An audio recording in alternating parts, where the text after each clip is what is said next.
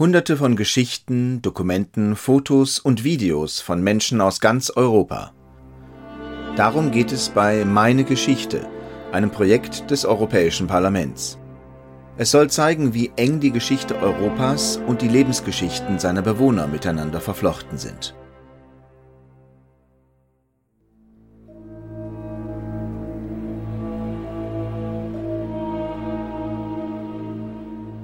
Am 9. September 1939 marschiert die deutsche Wehrmacht in das unweit der Großstadt Posen gelegene Städtchen Moschin, auf Polnisch Moschina, ein. Auf der Stelle gehen die Besatzer rücksichtslos gegen die Einwohner vor. Sie verhaften und morden wahllos. Am brutalsten tritt die Besatzungsmacht im Jahr 1943 auf, nachdem sie Mitglieder des Widerstands in Moschin aufgespürt hat. Zu den Verfolgten zählt auch die Familie Jerzewitsch. Jestem wnuczką Marianny Pasgrat z domu Jerzewicz. Polska katolicka rodzina Jerzewiczów. Ich bin die Enkelin von Mariana Pasgrat, geborene Jeschewitz. Die römisch-katholische polnische Familie Jeschewitz, die in Moschin bei Posen lebte, wurde in der Besatzungszeit von den Nazis besonders verfolgt. prześladowań w okresie okupacji hitlerowskiej. Die Vorwürfe der Besatzer sind absurd. In Moschin gebe es eine Organisation, die Deutsche vergiften und töten wolle. Ärzte, Apotheker und sogar Hebammen werden der absonderlichsten Verbrechen beschuldigt. Man schlägt sie brutal zusammen, bis sie alles zugeben. Die Verhafteten bringt man nach Auschwitz und in andere Lager, wo fast alle von ihnen umkommen. W styczniu 1943 roku Im Januar 1943 wurden 46 Einwohner von Moschin verhaftet. Darunter war auch der älteste Bruder meiner Großmutter, Roman. Zum Zeitpunkt seiner Verhaftung war er 53 Jahre alt. Er wurde von der Gestapo abtransportiert, mit unbekanntem Ziel. Die Familie hat nie wieder etwas von ihm gehört. Rodzina nigdy nie otrzymała o nim żadnych informacji.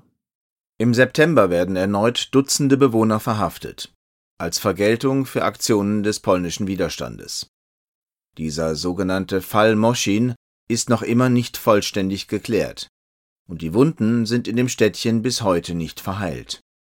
Ganze Familien, Eltern, Geschwister, Kinder, manche davon erst ein paar Monate alt, werden als Vergeltungsmaßnahme für angebliche Aktivitäten gegen die Besatzer verhaftet.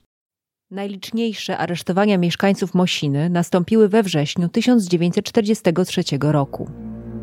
Aresztowano całe rodziny wielopokoleniowe. Im September 1943 gab es in Moschin die größte Verhaftungswelle. Verhaftet wurden ganze Familien, mehrere Generationen, Eltern, Kinder, Enkel. Auf das Alter nahm man keine Rücksicht.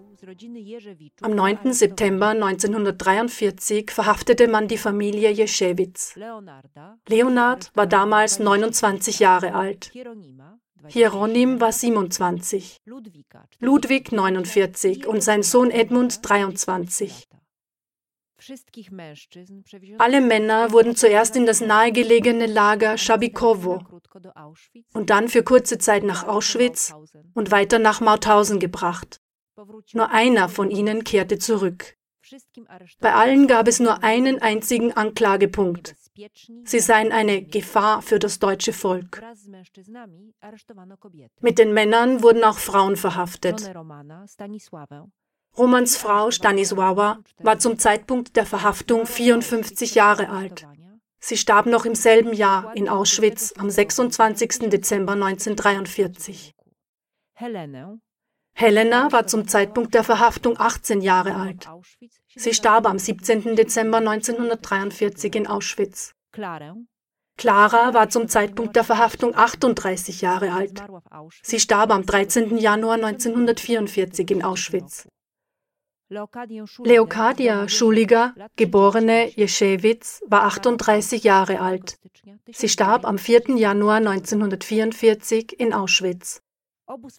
Das Lager in Auschwitz überlebten Aniela, die zum Zeitpunkt der Verhaftung 26 Jahre alt war, Häftlingsnummer 67448 und Sabina, die zum Zeitpunkt der Verhaftung 22 Jahre alt war. Häftlingsnummer 68687. Sie wurden am 2. Mai 1945 befreit. Was die Frauen betrifft, die im Lager gestorben sind, gehen wir aufgrund der Todesdaten davon aus, dass sie an Hunger und Kälte starben.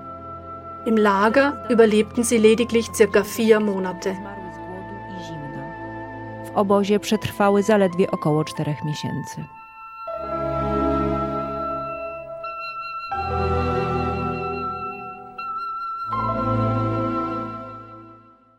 Im Ghetto von Lodz gab es ein Konzentrationslager für Kinder. Dort wurden polnische Kinder eingesperrt und zur Arbeit gezwungen, deren Eltern in Konzentrationslagern gestorben oder wegen ihrer Tätigkeit im Widerstand erschossen worden waren. In das Lager wurden sogar Säuglinge gebracht. Die älteren Kinder transportierte man nach Auschwitz, sobald sie 16 Jahre alt waren. Gestapo następnego dnia po aresztowaniu dorosłych wróciło po pozostawione bez opieki. Die Gestapo kam am Tag nach der Verhaftung der Erwachsenen zurück und holte die allein zurückgebliebenen Kinder, den vierjährigen Edward und den zweijährigen Jerzy. Ihre 16 Jahre alte Tante Gabriela war in das Haus geeilt, um sich um die Jungen zu kümmern. Auch sie wurde verhaftet. Die Kinder brachte man nach Lodz, in ein Kinderlager. Sie überlebten. Dzieci. So kleine Kinder konnten überhaupt nicht begreifen, dass sie auf einmal im Lager eingesperrt waren. Sie waren Mutterseelen allein, ohne Eltern, hatten niemanden, auf den sie sich verlassen konnten. Oft wurden sie geschlagen, waren hungrig, wurden zur Arbeit gezwungen. Dieses Lager war zwar für Kinder, aber es unterschied sich nicht von anderen Lagern. Deshalb wird es oft als Klein Auschwitz bezeichnet. Dzieci, które przeżyły mały Auschwitz, przeszły przez piekło. Wer als Kind Klein Auschwitz überlebte, war durch die Hölle gegangen. Dokumente und Berichte von Zeitzeugen belegen ein unvorstellbares Ausmaß an Grausamkeit. Als erwachsene Menschen sagten sie, die Tage könne man noch irgendwie überstehen. In den Nächten aber kämen die Albträume zurück. Sie erinnerten sich an alles, obwohl sie noch ganz klein waren, als sie ins Lager kamen. Mimo, że do obozu trafili jako małe dzieci.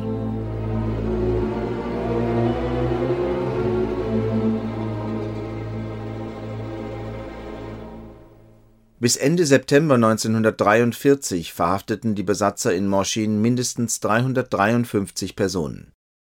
Die Hälfte davon kam in Auschwitz zu Tode. Die übrigen ließen ihr Leben in anderen Lagern.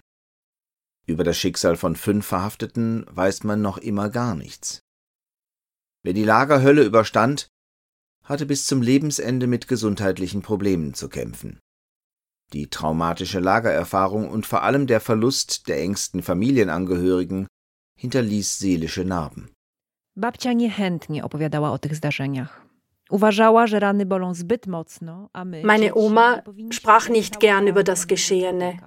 Sie meinte, dass die. Wunden zu sehr schmerzen und dass wir Kinder die ganze Wahrheit über die menschlichen Abgründe, die sich damals auftaten, erst erfahren sollten, wenn wir reif dafür sind. Die Dokumente trug ich erst zusammen, als ich erwachsen war.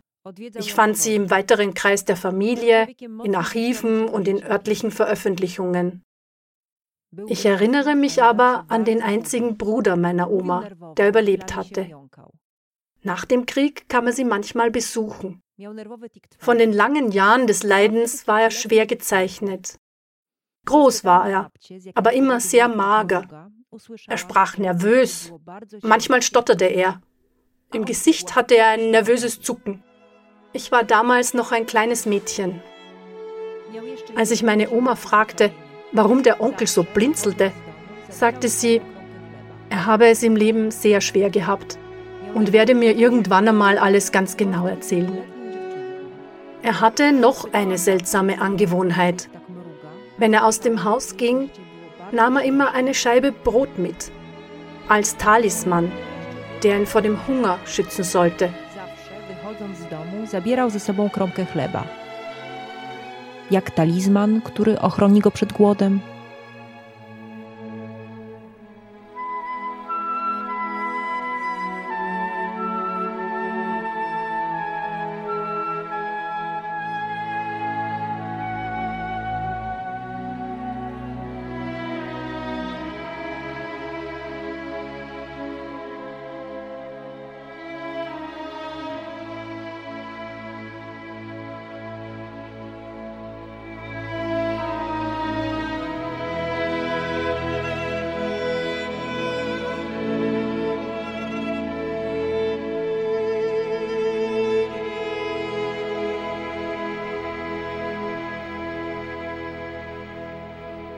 Das war meine Geschichte. Ein Projekt des Europäischen Parlaments in Zusammenarbeit mit Menschen aus ganz Europa. Sie würden gerne noch mehr Podcasts des Europäischen Parlaments hören? Suchen Sie einfach im Internet nach Europal Audio oder besuchen Sie das Portal des Projekts My House of European History.